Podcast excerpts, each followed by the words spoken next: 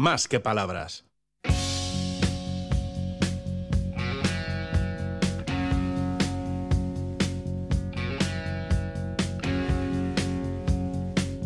LSD.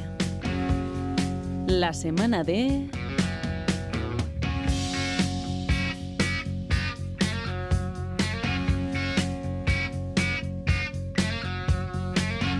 La semana del terremoto en Turquía y en Siria que nos devuelve imágenes tremendas con cifras que congelan el corazón. No se saben, ¿verdad, Ander las cifras definitivas? Se especula con que el número de fallecidos en estos terremotos alcance los 50.000. De momento se acercan a los 30.000 los oficialmente reconocidos. Muchísimas de esas víctimas sin identificar e imágenes que ponen de manifiesto lo vulnerables que somos en el planeta Tierra cuando la Tierra se enfada y lo mal repartido que está el mundo. Porque si esto hubiera pasado en Japón, eh, intuimos que las consecuencias hubieran sido muchísimo menores la dificultad de construir en condiciones, sin verificación, eh, ver caer como castillos de naipes los edificios. Eh, en una serie de tres, los de las esquinas permanecen, el del centro se cae como volado por ensalmo. Eso habla de la precariedad en la que muchos seres humanos viven. ¿no? Los fenómenos sísmicos no deben ser eh, y no nos deben ser ajenos si atendemos a nuestra historia. Y hoy queremos hacer un poco de historia en este sentido. Bienvenido, Ander, ¿cómo estás? Muy bien, buenos días. Según la Almudena hay que interactuar un poquito sobre todo esto y hemos dicho a quién le vamos a llamar. Yo creo que al number one, cerquita de de Radio Euskadi no tenemos a otro más que ni más ni menos que Antonio Arechavalas, que vamos con él de inmediato.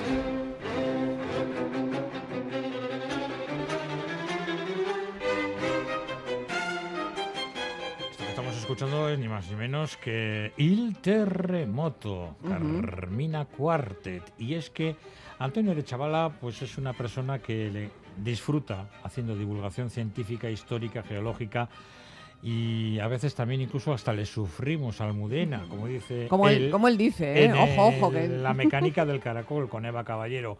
Antonio, Egunon, muy buenos días, ¿qué tal estás?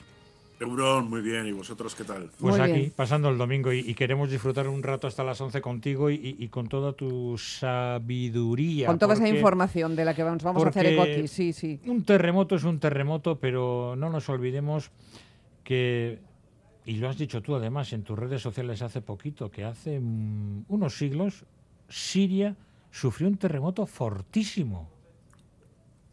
Sí, eh, bueno, todas las zonas que han tenido importancia histórica, prehistórica, bíblica, eh, tienen todo un pasado que ha llegado a nosotros a través de castigos divinos y muchas cosas más, ¿no? Efectivamente, la ciudad de Alepo en el año 1138 sufrió un terremoto fortísimo en el que dicen los historiadores que murieron más de 200.000 personas. Más recientemente en la historia, en 1822, tenemos datos que han estudiado los historiadores en que hablan ya entre 20.000 y 60.000 las víctimas. Y hablamos del siglo XIX, principios del siglo XIX. ¿eh? Es decir, que es una zona que históricamente pues, eh, vive con esta, con esta pesadilla, si quieres, ¿no? o con esta realidad de la dinámica de su corteza. Eh, y la dinámica de la corteza, ahí donde las placas se juntan y donde se producen estas tensiones que pueden desembocar en estos fenómenos brutales con tantísima destrucción, ¿en qué lugares del mundo se, se localizan más y, por lo tanto, dónde ha dejado la historia de los terremotos más huella?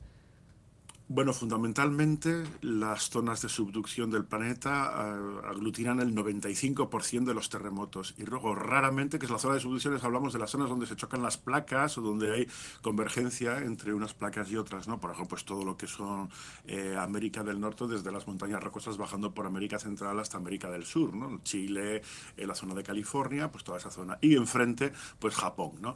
y Nueva Zelanda. Y luego, pues está la parte que nos toca a nosotros más cerquita, que sería eh, la convergencia o el choque entre la, placa africana y la europea, ¿no? que viene desde Azores, Gibraltar, pasa por, por todo lo que es enfrente de las Islas Baleares, baja por la bota de Italia, sigue por Grecia, Turquía, eh, Irán, eh, llega hasta la India y bueno, pues hasta el Tíbet. Y es, en esa zona pues pasan muchas cosas muy divertidas, algunas no tan divertidas, pero que tienen explicación o, nos dan una explicación satisfactoria para interpretar lo que ha pasado. Oye, ¿cuáles son las divertidas, por favor?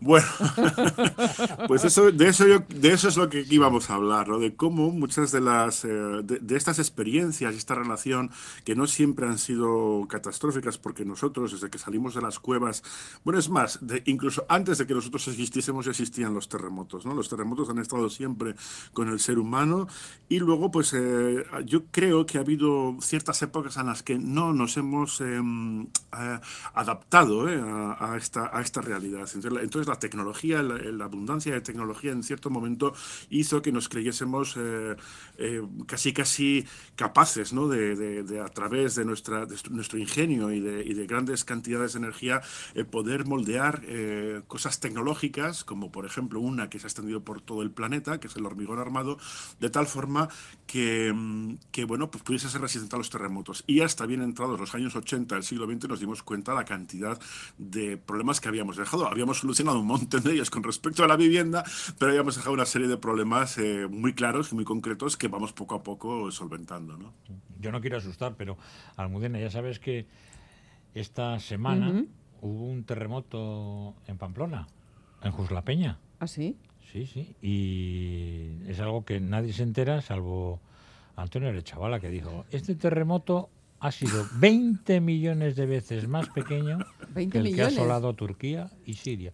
Y nadie se entera de eso, ¿verdad, no, no se sienten, ¿no? Aunque te voy a decir una cosa, después del episodio de enjambre sísmico que vivimos en el año 2020 en, en la zona de Lizoen y tal, eh, era, es increíble cómo la gente se va haciendo cada vez más sensible, ¿no? Y de hecho era curioso porque yo tengo las gráficas, tengo todo preparado, lo he estudiado con una psicóloga, de hecho lo hablamos en la mecánica del caracol, eh, y, bueno, pues vemos cómo poco a poco, pues según avanzan los enjambres sísmicos y la, y la relación con esto, eh, la gente va, empieza a sentir cada vez con magnitud más pequeñas, ¿no? Y llegó un momento que es que yo tengo datos de, o sea, de, gente que ha sentido con intensidad baja, eso sí, pero terremotos de 0,9 y cosas así, ¿no? que son, pues eso, como el paso de un camión, o sea, es una cosa muy, muy bajita, ¿no? Impresionante, la verdad es que es, un, es, un, mundo muy interesante eh, que luego nos pone los pelos de punta cuando suceden cosas como, como estas, ¿no? Y sobre todo porque pensamos que está en nuestra mano, o en, parte está en nuestra mano, ¿no? Amortiguar los efectos de, de, un gran terremoto. Pero ahora mismo en el mundo, a lo largo de todos esos lugares conflictivos desde el punto de vista geológico que nos has descrito, ¿dónde dirías que está, se pueden enfrentar mejor a los terremotos? ¿California, Japón?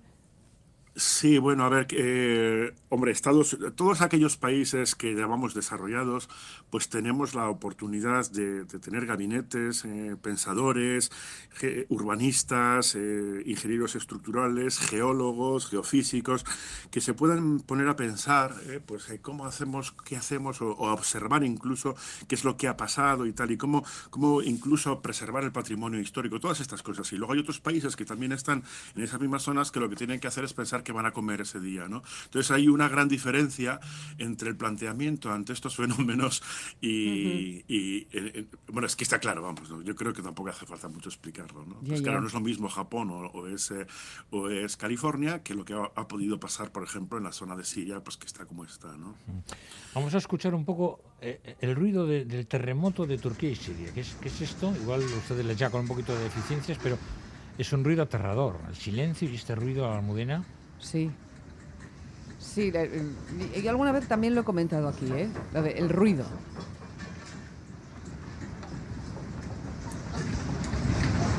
Uf, uf. Es una sensación. Antonio, qué horror. ¿No? Dura muchísimo. es que esto ha sido una barbaridad. Estamos hablando de una cosa que Mira, son los dos terremotos, o el doblete que, de los que hablan algunos geólogos, el primero de 7,8 y el segundo de 7,6, que bueno, fue unas horas después, el primero fue a, las 2 de la mañana y el siguiente fue a las 11 de la mañana, eh, eh, 7,8 y 7,6, cada uno de ellos sería aproximadamente unas 7.500 veces, o más de 7.500 veces, el terremoto de Lorca que, que se vivió en el año 2011. O sea, os podéis hacer una, son miles de bombas atómicas en un minuto, así que todo ese ruido que oís se extiende por una superficie Eso lo han oído millones de personas en una superficie que iría desde Asturias hasta Vizcaya, o sea, Cantabria, Asturias y Vizcaya, eh, que ha temblado como un flan con una aceleración básica del terreno brutal, que es, digamos, que estaría mm, eh, tres veces por encima de lo que se exige en la normativa de construcción nuestra, ¿no? Para zonas puntuales, como por ejemplo una ciudad como Pamplona, ¿no? Pero esto se ha extendido en una zona extensísima, así que los daños que estamos viendo pues son esos. Yo he estado mirando a ver eh, a través sobre todo del Servicio Geológico de los Estados Unidos y del propio del Ministerio de, Turquía, que antes al principio iba un poco a pedales, porque claro, estábamos todo el mundo mirando y me imagino que habrán tenido problemas con las conexiones, pero ahora funciona bien y estoy viendo las zonas de liquefacción del terreno, es decir, allí donde el terreno, debido a que se produce una vibración tan fuerte, se, se licúa como unas arenas movedizas, ¿no? Por eso hemos visto edificios que prácticamente se hunden sin romperse, ¿no?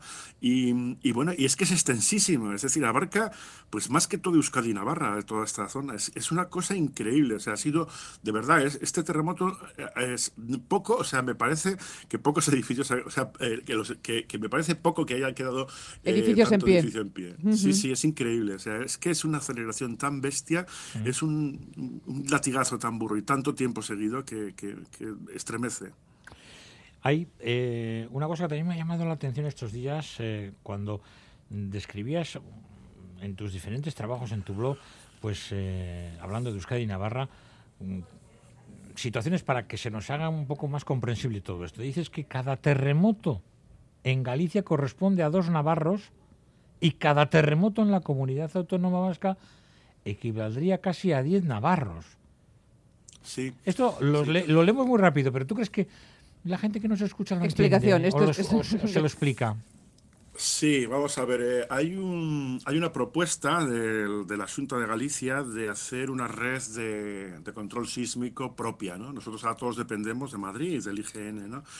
Eh, excepto Euskadi, que ya tiene pues, una, una red propia y desde hace año y pico que casi dos años ya, que funciona bastante bien. Y bueno, pues yo, por ejemplo, consulto muchos de los terremotos que se producen en el territorio foral ahí.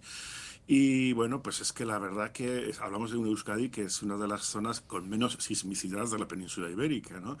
Galicia sería una zona que tiene bastante sismicidad y bueno, pues han visto. Pero realmente, o sea, el, gana por goleada Navarra. En Navarra sí que tenemos mucha sismicidad. Y eso es verdad que por cada, cada terremoto que se produce en Euskadi se produce, yo creo que nueve o diez, o sea, una cosa así, ¿no?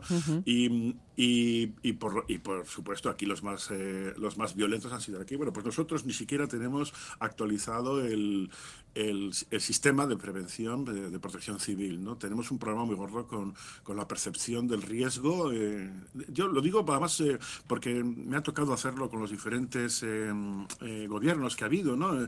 me acuerdo con Yolanda, cuando estaba Yolanda Barcina, pues estaba, había en protección civil una persona con la que compartimos las reflexiones después de lo de Lorca, etcétera, ¿no? Luego con el, con el de Barcos también y ahora con el nuevo también. Pero no hay, no veo yo que, que se acabe de dar interés. Sin embargo, o sea, siendo una de las zonas más sísmicas de la península ibérica, concretamente la segunda zona más sísmica de la península ibérica, eh, tenemos, estamos muy mal cubiertos. Y bueno, hice unas reflexiones eh, que mm, vino también con un programa que hicimos en, la mecánica Caracol con Joaquín del Valle, que es un, científico buenísimo, y con Humberto Astivia, que imagino que conoceréis de la Universidad del País Vasco, ambos eh, navarros, y, y, claro, llegábamos a la conclusión de aquí se vive muy de espaldas a, a la geología, pero no solamente desde el punto de vista de la prevención en cuanto a desastres naturales, sino también en cuanto a la cultura y poner en valor, el, por ejemplo, el, gran patrimonio paleontológico ¿no? que, que tenemos en la comunidad foral.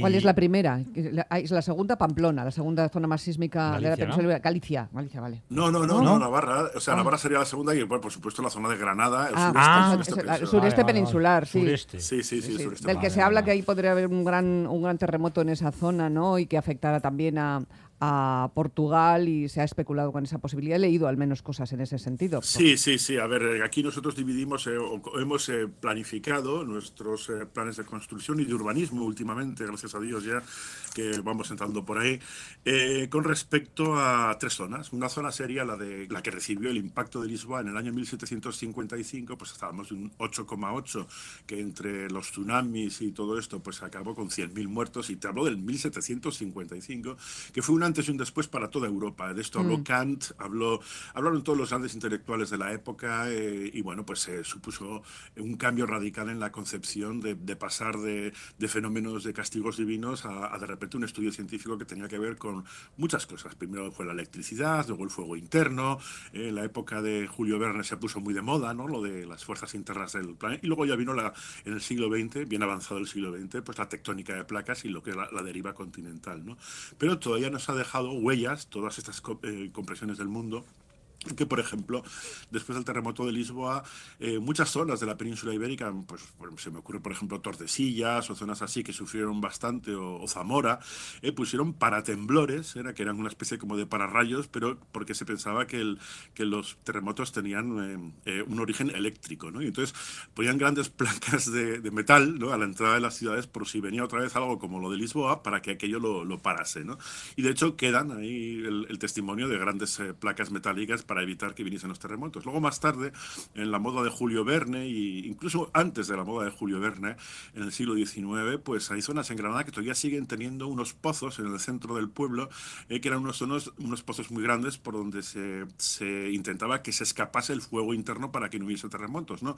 Porque se pensaba, como por ejemplo pasó aquí en el año 1903 en, en Pamplona, con el terremoto del 10 de marzo de 1903, que fue una noche parecida o incluso un poquito más violenta, igual que la que vivimos la noche del 1 de octubre de 2020, en la que también se habla de que había un fuego interno pues, y además incluso daban la, la zona, ¿no? Entre la calle Curia y no sé dónde, ¿no? es, es muy gracioso, ¿no? Los, los, los, blogueros de la época, ¿no? Los que reportaban los datos de la época, ¿no? Y bueno, pues, eh, eh, y alguien más tarde, por supuesto, eh, apareció lo que es la tecnología de placas. Pero también encontramos castigos divinos y claro, cuando los, los geohistoriadores vamos a buscar antecedentes, por ejemplo, para hacer una gran obra hidráulica o una gran obra de infraestructura, tenemos que dotarnos de la comprensión del territorio, ¿no? si es dinámicamente activo, etcétera. Y como aquí lo es, porque toda la zona que viene de Jaca hasta Pamplona, pues tiene terremotos históricos importantes, pues yo mismo me encontré en, en, estudios hechos por historiadores, por religiosos y en algunas parroquias, pues eventos que no se consideran terremotos porque no, esto no es como buscar en Google, tú no pones terremoto en Sangüesa, ¿no? Y te aparece ahí como en Google, pues no, vas a encontrar que hay una serie de, de, días en que sale el, el, cura o el sacerdote diciendo que la gente no, no, pues que no tenga relaciones, que no canten, que no bailen, que no tañan instrumento, porque Dios está muy... Eh, preocupado y está muy enfadado con, con la comunidad y, y, y porque son unos pecadores. ¿no? Y entonces, entonces hace temblar el suelo bajo tus pies. Efectivamente. Que no sé si, por cierto... Te los fuegos internos. no sé si a, si a Antonio le ha temblado alguna vez el suelo bajo los pies y no digo en sentido figurado, sino algún terremoto vivido en propia carne. Hombre, claro. Eh, a ver, yo a mí me tocó cuando estuve en Lorca, eh, después de los terremotos grandes, siempre había pequeñas réplicas, que mm. sí, que eran de tres y pico, cuatro y pico, pero vamos, que no, no, me, no me asustaban, ¿no?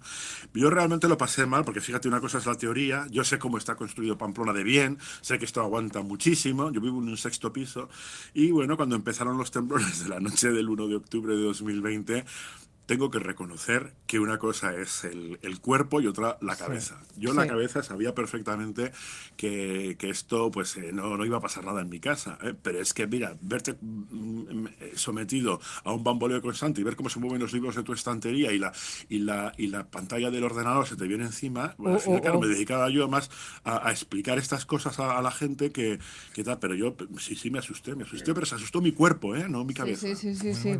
Oye, la última pregunta. Eh, ¿Y para cuándo todo esto podrá mm, ser anunciado? ¿Cuándo podrá haber previsiones? ¿Cuándo se nos podrá advertir de, que viene. de que cuidadín en este, no sé si este mes, esta semana, esta aquí próxima quincena? ¿Esto llegará algún día a, evolucionar? Pues yo creo que el mismo día que cuando tú vayas a un médico y le preguntes, oye, mm, en este verano, más o menos entre el 15 de agosto y el 30 de agosto, ¿crees que me voy a coger un resfriado? Mírame a ver y tal, ¿no? Pues más o menos exactamente igual. O sea, si me estás preguntando preguntando cuándo la geología podrá ser capaz de decir eh, mañana o pasado va a haber un terremoto en tal sitio a tal hora eh, con intensidad tanto. Pues no, porque esto ya pertenece al mundo de las bolas de cristal y en ciencia mm, desafortunadamente pues no, no lo tenemos. Sí que es verdad que podemos, tenemos una serie de herramientas y armas para poder enfrentarnos a estos fenómenos en su parte más dañina. ¿no? Una es, eh, por, por, ejemplo, en vulcanología sí que tenemos ya muchos datos y fíjate como por ejemplo acertamos eh, casi casi, eh, no te voy a decir exacto, exacto, pero casi casi cuando iba a salir el volcán de La Palma, ¿no? Y sin embargo, en, en, sismicidad, pues somos incapaces. Hay tres modelos, tres modelos que utilizamos, que es el modelo de terremoto principal y luego réplicas, otro que serían terremotos premonitorios y luego el principal, y finalmente un batiburrillo que no entendemos muy bien, que es el enjambre sísmico, que es lo que solemos tener en la comunidad foral, y es un poco la, la, sismicidad foral es de este, de este calibre, ¿no? Y este que ha pasado en Turquía es claramente del primer tipo, ¿no? Hay réplicas grandes, es verdad, pero hay un terremoto principal al que se le sucede. Ese terremoto principal no viene anunciado por nada, por nada, Ya. absolutamente. Es inesperado. Eh, mm, nos ha escrito un oyente que dice que tiene una aplicación en la que le va avisando de terremotos, claro, no de que van a pasar, sino de que ya han pasado. Eh, ¿Son Sí. fiables estas aplicaciones en los móviles?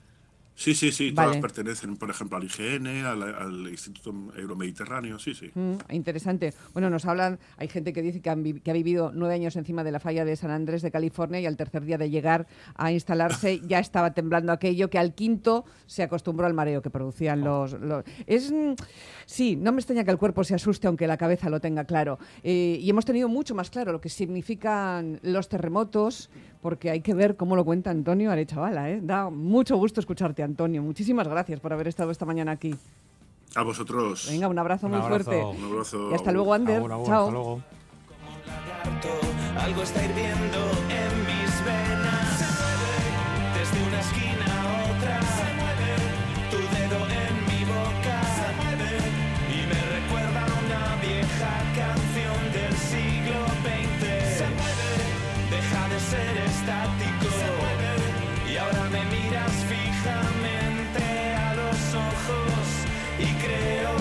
que